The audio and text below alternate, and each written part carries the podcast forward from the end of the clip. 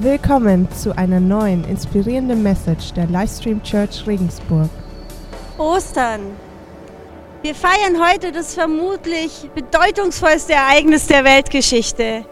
Jesus hat gezeigt, dass er Gott ist. Wie die Luise vorher schon gesagt hat, die Jünger haben zueinander gesagt, er ist auferstanden.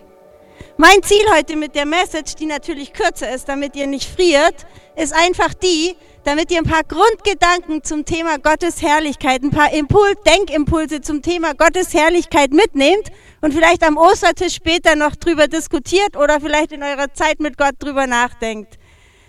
Ich habe euch heute eine Message mitgebracht, die heißt Hoch-Tief. An was denkt ihr Hoch-Tief? Also ich habe an Kniebeugen gedacht. Und ich weiß nicht genau, ob das jetzt dem Rahmen würdig ist, aber wer Lust hat, kann jetzt mit mir drei Kniebeugen machen. Das hilft nämlich auch, dass es euch ein bisschen wärmer wird. Und wem es richtig kalt ist, der kann sogar fünf machen. Hoch, tief, hoch, tief, hoch, tief. Genau, hoch, tief ist meine Predigt heute. Es geht nämlich darum, dass in der Bibel viele, viele wichtige Ereignisse auf einem Berg stattgefunden haben. Mose hat seine Gesetze auf einem Berg bekommen. Im Lukas-Evangelium lesen wir davon, wie Jesus auf einen hohen Berg gegangen ist und die ganze Nacht gebetet hat, bevor er seine Jünger ausgesucht hat. Es gibt die Bergpredigt, die Bergpredigt, die wahrscheinlich revolutionärste Rede in der Antike, wo Jesus ganz klar die gesellschaftlichen Vorstellungen umgekrempelt hat. Er hat gesagt, es geht nicht um Macht, Leute, es geht um Liebe. Aber ich möchte auf zwei besondere Ereignisse auf dem Berg heute ganz besonders eingehen. Und zwar einmal die Verklärung Jesu auf einem Berg und das andere ist Golgotha, der Berg, an dem Jesus für uns am Kreuz starb. Ich lese euch erstmal gerade die Geschichte von der Verklärung oder die, nicht die Geschichte, sondern die Erzählung von der Erklär Verklärung vor. Die steht in Markus 9. Sechs Tage später nahm Jesus Petrus, Jakobus und Johannes mit sich und stieg mit ihnen auf einen hohen Berg, wo sie ganz allein waren. Dort veränderte sich vor ihren Augen sein Aussehen. Seine Kleider begannen leuchtend weiß zu glänzen, so hell, wie es kein Färber auf der ganzen Erde je machen könnte.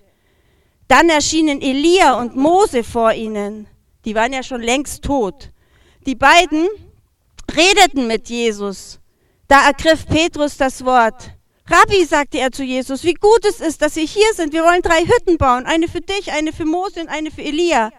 Petrus wusste nämlich nicht, was er sagen sollte. So erschrocken war er und die beiden anderen Jüngern, so erschrocken war er und die beiden anderen Jünger. Da kam eine Wolke und warf ihren Schatten auf sie und aus der Wolke sprach eine Stimme, dies ist mein geliebter Sohn, auf ihn sollt ihr hören. Und als sie sich umschauten, sahen sie auf einmal niemand mehr außer Jesus. Er allein war noch bei ihnen.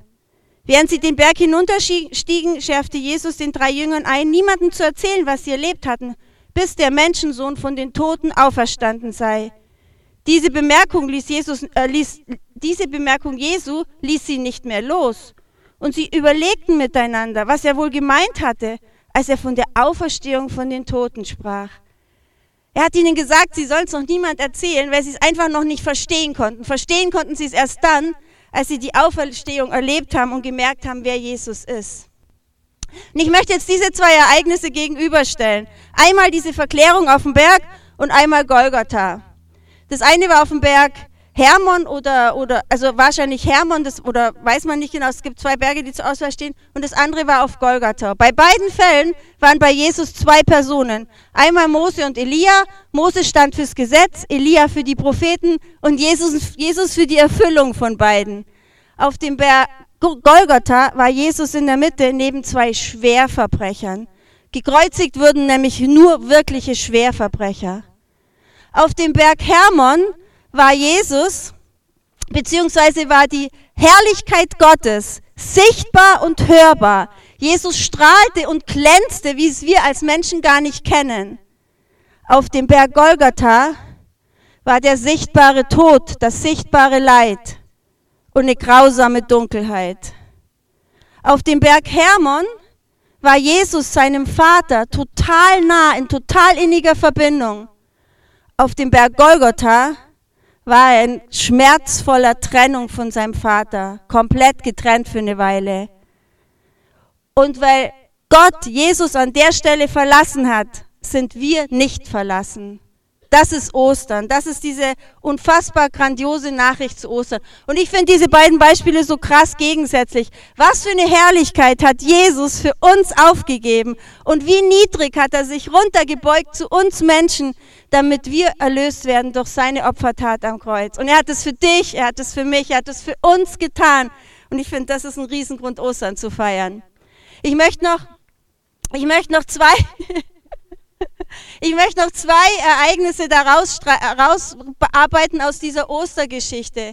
Jesus wurde eine Dornenkrone auf den Kopf gedrückt. Dornen standen in der Bibel immer für Sünde. Unsere Sünde hat Jesus seinen Kopf durchbohrt, bis Blut floss. Und das Ganze ist am Pascha-Fest geschehen. Pascha heißt auf Englisch Passover, vorbeigehen.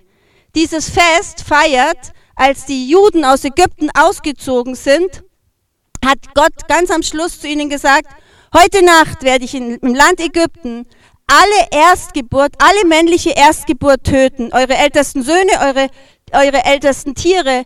Aber ihr, wenn ihr das Blut von einem Opferlamm an den Türstock streicht, werdet ihr verschont, dann wird der Todesengel Passover an euch vorbeigehen.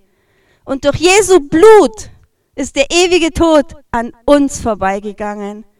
Das feiern wir an Ostern. Ganz kurz, es gibt drei Hauptereignisse zur Herrlichkeit Gottes in der Bibel.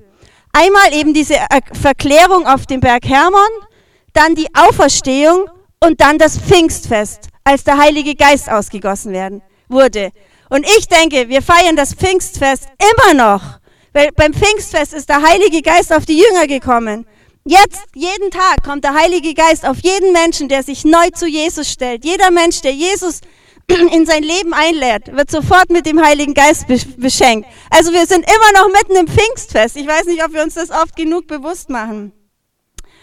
Aber mit der Herrlichkeit Gottes ist es so eine Sache. Wir können sie nämlich mit unserem Kopf nicht erfassen. Wir können sie einfach nicht verstehen. Was bedeutend ist, wir müssen sie auf eine andere, andere Art und Weise aufnehmen. Und jetzt kommen wir zum Thema hoch. Ich glaube, viele dieser Ereignisse haben auf einem Berg stattgefunden. Erstens sind wir dort ein bisschen näher an Gott. Zweitens ist es so, dass wir dort auch Gottes Reden ein bisschen besser hören. Und drittens verändert es unsere Perspektive. Wart ihr schon mal irgendwie hoch oben und habt runter geguckt und die Menschen sahen aus wie Ameisen und die Probleme sahen aus wie Ameisen? Habt ihr das schon mal erlebt? Schon, oder? Und ich glaube, wenn wir von einer erhöhten Perspektive, von Gottes Perspektive auf unser Leben gucken, verändern sich die Relationen, verändert sich, was wichtig ist. Deswegen glaube ich, ist dieses Hohe wichtig. Also ich möchte euch echt und ich möchte uns alle einladen, dass wir diese erhöhte Perspektive einnehmen in unserem Leben. Dann können wir die Herrlichkeit Gottes auch immer besser verstehen. Und dann können wir in unserem Herzen Sachen besitzen, wie zum Beispiel die Auferstehung. Wir können sie wirklich besitzen. Äh, unsere natürliche Reaktion ist eben nicht dieser erhöhte Blick. Denkt mal an Petrus, er hat dann gleich versucht, irgendwas zu faseln. Komm, lasst uns eine Hütte bauen. Er wusste nicht damit umzugehen. Er wollte das irgendwie auf seine menschliche Perspektive runterschrumpfen und hat damit vielleicht den erhabensten, majestätischsten Augenblick seines Lebens verpasst.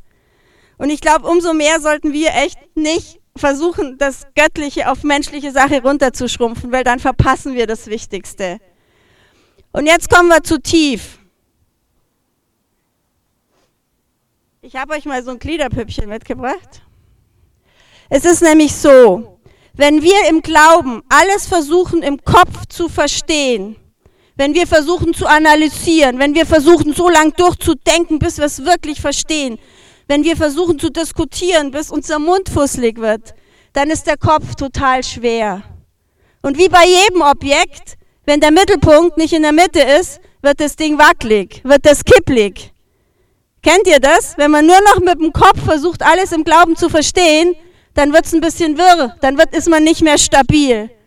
Und deswegen glaube ich, ist es wie in der Physik, wie in der Gravita Gravitation oder wie der, wie bei der Erdanziehung. Der Schwerpunkt muss in der Mitte sein. Und bei uns in der Mitte ist unser Herz, oder? Deswegen glaube ich, ist es so wichtig, dass wir uns darauf einlassen, auch Sachen, die wir mit unserem Kopf nicht verstehen, in unser Herz zu lassen.